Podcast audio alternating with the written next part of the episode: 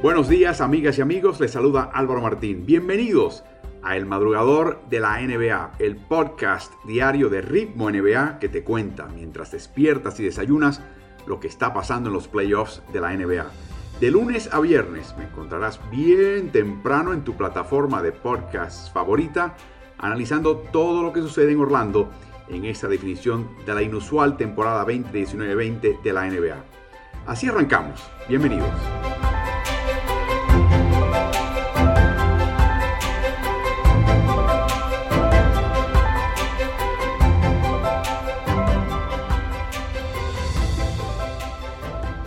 Dos partidos ayer lunes, a primera hora, en partido que vimos también por NBA League Pass, Boston Celtics no venció a Raptors, aplastó a Raptors con marcador final de 111 por 89, ventaja de 22 puntos.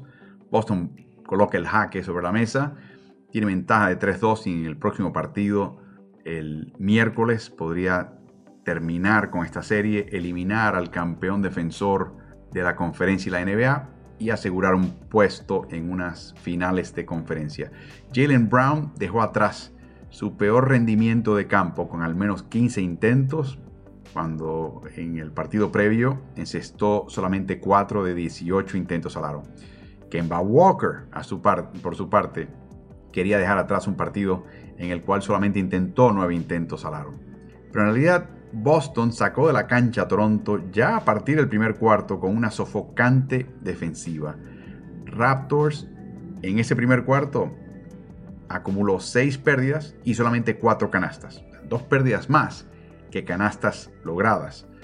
De hecho, Toronto anotó solamente 11 puntos en el primer cuarto, en 20 intentos al aro, el peor cuarto de todos los tiempos no importa si el primero, segundo, tercero, cuarto, el peor cuarto en cuanto a la menor cantidad de puntos en un partido de playoff en la historia de la franquicia de Toronto.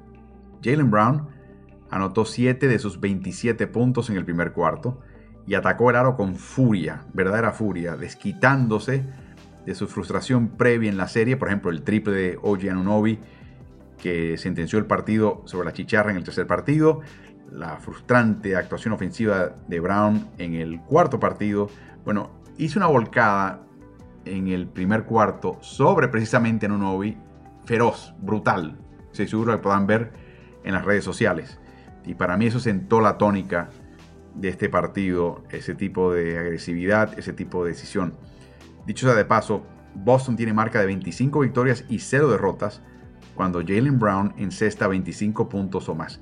Ningún otro jugador de NBA tiene un mejor porcentaje ganador eh, al llegar a esa cantidad de puntos en un partido en toda la liga esta temporada. Así que Brown es la garantía de este equipo. Un pequeño cambio. Eh, Boston arrancó el partido con Marcus Smart marcando a Kyle Lowry en vez de Jason Tatum. Porque Brad Stevens vio que Lowry y Toronto habían tenido comienzos sólidos, y no hasta buenos, en los primeros cuartos, en el tercer y cuarto partido de la serie. Así que le colocó al perro rabioso de Marcus Smart y de un mal partido. Boston, la otra cosa que te das cuenta que sucedió entre en las, esas 48 horas entre el tercer y el cuarto y quinto partido, es que Boston estaba mucho más preparado para la zona y las zonas de Toronto. Tanto así que parecía que querían verla, que estaban ya tan preparados que querían verla para demostrar que ya habían podido superar ese escollo. Y atacaban las brechas de la zona con gran anticipación.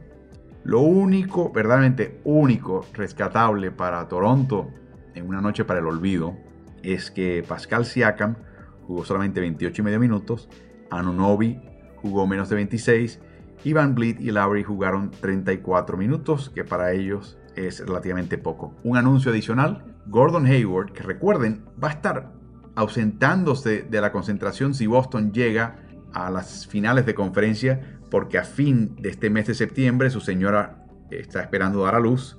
Recuerden que estuvo fuera por una lesión que lo iba a mantener a él fuera de 4 a 6 semanas. Esa lesión fue el 14 de agosto. El cálculo es que estaría de vuelta a fines de septiembre, pero está de vuelta en la concentración. Eh, no queda claro si está listo a jugar. Lo que sí queda claro es que tiene todavía que pasar un montón de pruebas de la liga para determinar si su cuarentena es de cuatro días o lo más probable sea de siete días, porque no han podido establecer exactamente dónde, con quién y cómo llegan. Eh, informaron hoy, por ejemplo, que si llegas en un avión privado y no viene nadie contigo en ese avión, no viene muy poca gente en el avión, pues en ese caso te digan, quizás te pidan cuatro días de cuarentena. Si vienes en un avión comercial de una línea aérea, te van a exigir los siete. Así que son temas como ese lo que están tratando de dilucidar para entender si, pasa más tiempo en cuarentenado o no. Pero recuerden, aun cuando supera la cuarentena, puede que físicamente no esté listo. O sea que eso va a ser un proyecto interesante y a ver cuántos días de juego les puede dar Gordon Hayward a su equipo en el mes de septiembre después de recuperarse y entrar en forma y antes de tener que abandonar la concentración de nuevo, pero esta vez por el nacimiento de un retoño. A segunda hora nos tocó el partido a Nicolás, al coach Nicolás Casalánguida y a ese servidor entre Los Ángeles Clippers y Denver Nuggets. Esa serie estaba empatada, pero ahora no, porque Clippers ganó ese partido 113-107 para pasar al frente en la serie 2-1 ante Nuggets. Denver, sin embargo, jugó con tanta soltura en una primera mitad donde ambas defensivas brillaron por su ausencia, que Denver apenas cometió pérdidas y apenas cometió faltas personales. De hecho, llegaron a sacar ventaja de 12 puntos en el segundo cuarto, que fue su máxima en el partido y la máxima de cualquier equipo, y aventajaron. Esta es la parte que a mí me sorprendía durante la transmisión, que Denver estaba dominando los rebotes. Denver es un equipo a nivel de porcentaje reboteador pobre, y Clippers es el tercer mejor equipo en la liga y no veías eso en la cancha, era todo lo contrario. El mejor equipo reboteador era Denver, inclusive rebotes ofensivos. Estaban eh, sacando partidos, segundas oportunidades, y eso sorprendió sobremanera. Eh, notabas a Doc Rivers ansioso y molesto, porque pese a que Paul George y Kawhi Leonard seguían anotando, Denver hacía también lo propio con una gran facilidad. Y gran parte del juego de Denver fue el pick and roll central entre Murray y Jokic y sus distintas variantes pero lo que dio pie, lo que funcionó al principio del partido, es el pick and pop, donde eh, Murray coloca la pantalla o sencillamente Jokic le entrega el balón y se abre al perímetro, la línea de tres puntos, en vez de atacar hacia el aro, que sería el pick and roll, roll quiere decir el, avance hacia el aro, el pick and pop es el pantalla, el intercambio y el retroceso. Le pasas el balón, en este caso a Jokic, que estaba detrás de la media luna, y encestó tres triples con mucha confianza. Y ya sintió que tenía eso eh, a su lado por el resto del partido, aunque ese no necesariamente fue el caso. La banca de Clippers, por supuesto, tiene la reputación y le imparte a este equipo la reputación de ser muy profunda y, ser un contribuyente importante. Pero en la primera mitad, Lou Williams no anotó. Y Montrezl Harrell tenía solamente dos puntos anotados. De hecho, la banca de Denver dominaba su contrapartida de Clippers 23 por 10 en puntos en la primera mitad, encabezado por Michael Porter Jr., que es punto aparte, en solamente 23 minutos encestó 18 puntos y sumó 10 rebotes. Si tú proyectas en vez de 23 minutos estos números a través de 36 a la misma tasa, estás hablando de 27 puntos y 15 rebotes en 36 minutos. Porter es como un potro hace cosas inesperadas. Eso le puede ayudar a su equipo como también le puede causar daño. Hubo varias secuencias donde Porter se tomó libertades ofensivas que desesperaron a Jokic, que no quería dejar de perder la oportunidad de anotar en cada posesión ofensiva como debe ser en un partido de playoff. Y se desesperaba Jokic. Y en un momento pidió tiempo Mike Malone y la reacción de Jokic fue ignorar a Porter y gritarle al técnico. Yo no sé exactamente lo que le dijo, pero por el ademán entiendo que era eh, oye, hey, haz algo con este muchacho, porque nos va a hacer perder el partido el paso que va. Pero creo que en general la locura y la soltura y la frescura de Porter en este partido ayudó más que lo que le costó a Denver, pese a la jaqueca que le dio a Jokic, quien dicho sea de paso jugó brillantemente. Terminó el tercer cuarto con 28 puntos, 10 rebotes y 8 asistencias y anotó unos puntitos más en el último cuarto, pero la verdad es que no hizo mucho más. No se lo permitió Clippers. Por su parte, Jamal Murray requirió 17 intentos al aro para sumar 14 puntos. O sea, cuando tienes más intentos que puntos, mm, eso no es bueno. Doc Rivers le otorga a Murray el máximo cumplido, asignándole la marca de Kawhi Leonard todo el partido. Recuerden, el primero le dieron el primer cuarto de descanso y a partir del segundo cuarto, Kawhi Leonard marcaba a Jamal Murray. En los dos partidos subsiguientes, Murray ha sido marcado desde el salto inicial por Kawhi y se nota en su desempeño y rendimiento ofensivo. El último cuarto fue decisivo y ahí sorprendió la decisión de Malone de no darle más tiempo en cancha a Nikola Jokic, que no tenía problemas de falta y que no había jugado tampoco un número excesivo de minutos en los primeros tres cuartos. Sorprendió. Usaron la misma estratagema de atacar con Jokic y traer en la, a la llave en el poste bajo de espalda al aro a Subach, que después salió con seis faltas, y luego a Montreal Harrell. Y de ahí esperar que si no venía la doble marca, entonces era señal para Jokic acercarse y tirar al aro el medio gancho. O anticipar que venía doble marca y tan pronto la veía venir, lanzar el pase al jugador abierto. Eso funcionó en gran parte del partido, pero no en el último cuarto, de ninguna manera. Denver entró en una sequía terrible en casi 4 minutos, entre el minuto 5 y minuto 1 del último cuarto. Clippers marcó un parcial de 12 a 3 que sentenció el partido a su favor, permitiendo a Denver solamente 1 de 7 de campo, 0 de 3 de triple y dos pérdidas producidas de parte del equipo de los Pepitos. Y finalmente, no solamente la banca equiparó la producción de Clippers, se equiparó finalmente en el partido, en el cierre, a la banca de Denver, sino que también sucedió lo mismo en el tema de rebotes. Así que de esta manera pasa al frente Clippers 2-1 con este triunfo 113 por 107 en los partidos de ayer lunes.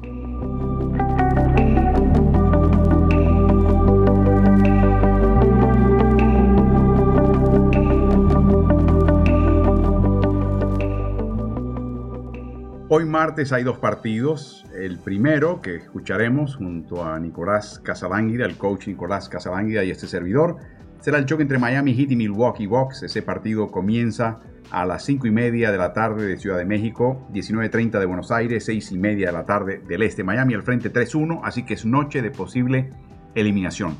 Y dicho sea de paso, si va a ganar el premio de jugador más valioso en temporada regular Giannis Antetokounmpo, entonces, considerando que podría hasta no jugar en este partido y que podría ser el último partido de la temporada y tendrían que irse de la concentración de Orlando, no me extrañaría que hoy martes, de nuevo, en el caso de que lo gane Yanis, se lo entreguen durante el día, horas antes del partido o quizás justo antes del partido, para asegurarse de que lo tenga mientras está activo en una serie de playoffs, que es la costumbre de la NBA.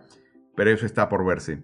Ningún equipo se ha recuperado un déficit 0-3 en una serie de hasta 7 partidos y ese es el cometido de Milwaukee Bucks. Al perder a Giannis ante Tocumpo, tácticamente Milwaukee es el equipo que está más preparado que Miami. Ahora, Eric Spolstra se adapta a un sistema donde va a jugar Milwaukee con un pivot triplero en Brook López rodeado de cuatro posibles tiradores. Es un sistema distinto que fue el que le dio la victoria en el cuarto partido de la serie a Milwaukee, pero ya lo podrá cazar y captar y ya podrá estar en mejor condiciones de poder jugar contra ellos. Jimmy Butler y Bama de Bayo hablarán, hablan acerca del exceso de confianza en sus filas al ver ante Tocumpo jugar a medias y luego verlo desaparecer justo al comienzo del segundo cuarto. Miami busca convertirse en solo el sexto, quinto clasificado en avanzar a una final de conferencia. Ninguno de esos quintos clasificados que sí pasaron a la final de conferencia, ganaron esa serie y pudieron llegar a unas finales de NBA. Así que Miami está tratando de escribir un poquito de historia en serio.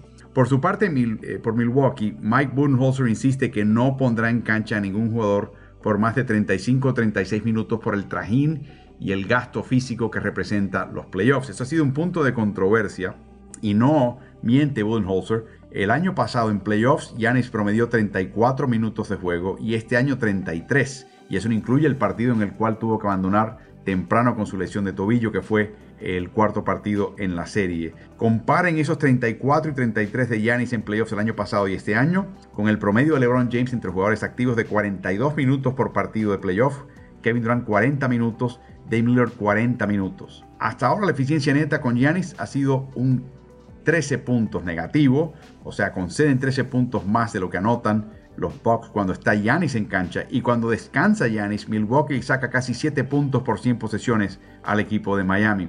Pero insistió en la conferencia de prensa de hoy Mike Budenholzer que su prioridad es proteger a jugadores y asegurar que los jugadores tengan una larga carrera. Y eso es señal de aunque no hay decisión médica todavía de Giannis Antetokounmpo, es muy probable que esta noche no juegue Antetokounmpo para nada.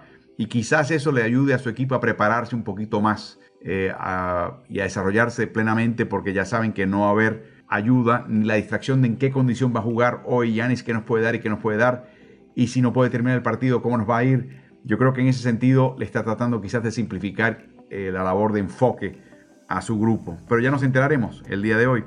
Chris Middleton contra Jimmy Butler lo ha enfrentado en esta serie en 15 minutos de juego, en los primeros tres partidos, 7 de 13 hasta ahora, 3 de 5 de triple, 19 puntos y 9 asistencias. O sea que, aunque lo limita un poco Butler, Middleton está pudiendo sacarle partido a ese duelo con asistencias.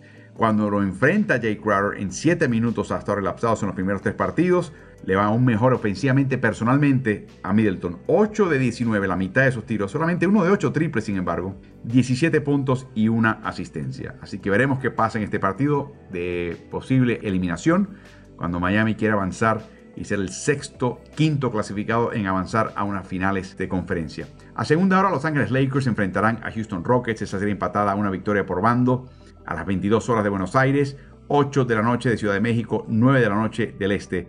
Russell Westbrook todavía no se encuentra. Tiene 7 pérdidas en dos partidos individuales desde que retornó de su lesión. En 11 partidos, para que tengan una idea, los 11 partidos inmediatos tras el traspaso de Clint Capella, Russell Westbrook estaba promediando 32 puntos, 8 rebotes y casi 6 asistencias, incestando 55% de campo, 39 de triple, que para él es algo increíble, y 73 el tiro libre. En esta postemporada, en vez de ese promedio de 32 puntos, tiene 16 a la mitad. Los rebotes siguen iguales en 8. Las asistencias caen un poco a 4 y media por partido, pero miren los porcentajes de campo. De 55% de campo a 39. De 39% de triple a 17. Escuchen esta, de 73% el tiro libre a 47 en estos playoffs. 47% desde la línea del tiro libre. Así de desconfiado en su capacidad en este momento está Russell Westbrook tratando de encontrarse después de esa lesión en los isquiotibiales. Cometió errores en el primer partido atacando el aro. Así que sea por instrucción técnica o por motus propio, en el segundo partido no atacó generalmente y se conformó con tiros a media y larga distancia. Y eso es negocio para Lakers. Russell Westbrook históricamente en su carrera encesta triples a una tasa de un poco más del 30%, pero en las últimas tres temporadas ni siquiera pudo llegar al 30%. Y si el equipo contrario le cierra la llave y evita los contragolpes de Houston, para anotar Russell Westbrook necesita tener cuatro verdaderos importantes tripleros rodeándolo en cancha, gran distanciamiento y además de todo eso, un duelo individual que le favorezca o sea, un tipo muy grande y lento o un chico muy pequeño de poca envergadura. Eh, Los Ángeles está colocando jugadores que si son externos, son jugadores como Alex Caruso, jugadores de gran envergadura, Caldwell Pope también. Y esos brazos extensos le dicen a Russell Westbrook, cuidado con el drible si tratas de penetrar. Te vamos a tratar de desviar tu ataque directo al aro y quizás darle tiempo a alguien que te ayude. Así que prepárate, Russell, si te atreves. Es otra cosa y eso es lo que hemos visto de él hasta ahora en esta serie. Contrasten eso contra la labor de Rayon Rondo, que tuvo sus años de gloria en la NBA en una época en la cual no se enfatizaba el triple, era otra era. De hecho, cuando en aquel momento Russell, eh, Rayon Rondo penetraba por Boston, las defensivas contrarias marcaban el pase antes de marcar su tiro. Aunque estaba cerca del aro, estaban más preocupados por marcar el pase con los brazos abajo que arriba tratando de dar una tapa en un tiro. Así era Rayon Rondo en aquella época. La diferencia entre Westbrook y Rondo hoy por hoy es que el papel de Westbrook se considera mayor y más importante que el de Rondo, que a estas alturas de, su carrera se le percibe como un jugador de reparto. Escuchen esto, intentos al aro por 36 minutos jugados esta temporada. 23 para Russell Westbrook, 12 para Rayon Rondo. O sea, tiene la tasa de uso Rondo de un reserva y tiene la tasa de uso Russell Westbrook de una estrella una estrella que hasta ahora lamentablemente no responde. En el primer cuarto del segundo partido vimos algo verdaderamente penoso. Uno de seis de campo para Westbrook, dos pérdidas, y en esos siete minutos Lakers le sacó 11 puntos de ventaja a Houston. y en 9 minutos de Westbrook en cancha, con Harden descansando, la eficiencia ofensiva de Houston fue 71, que es pésimo, y la defensiva fue 155. O sea, Los Ángeles en esos 9 minutos de Westbrook en cancha sin Harden le sacó 80 y pico puntos de ventaja a Houston por cada 100 posesiones. 80 y pico puntos. Ridículo. Ridículo. insostenible. Con alineaciones más bajas que está exigiendo Houston en este partido, el Lakers le da a Rondo un papel más importante y de hecho le da ciertos minutos que le darían a Dwight Howard, inclusive hasta Javel McGee. Hecho, uno puede decir que en este momento Frank Vogel confía más en un Rayon Rondo que jugó 29 minutos, pese a regresar de su quiebre óseo de la mano derecha y un dolor de espalda, que los minutos que le hubiese dado, por ejemplo, a un Dion Waiters, a un J.R. Smith y hasta cierto punto a Alex Caruso. Los cuatro triples en el comienzo del segundo partido que anotó Marquise Morris, que hasta ese momento estaba calladitísimo de triple, fueron todos como resultado de asistencias de Rondo. Y además, Rayon tuvo cinco robos. El primer jugador desde el 2018 en playoffs con cinco recuperos de balón y nueve asistencias en un partido, y el primer reserva en lograr algo así en décadas en la NBA. Así que dice Houston que el problema es su indecisión que ante lo que plantea Los Ángeles no harán el gatillo a tiempo, piensan que hay un mejor tiro cuando no lo hay y luego al descender los últimos segundos de la posesión terminan o perdiendo el balón o lanzando un tiro de muy poco porcentaje. En este momento ha perdido la iniciativa en la serie contra Los Ángeles y busca en este momento ganar tres de los próximos cinco para pasar a finales de conferencia.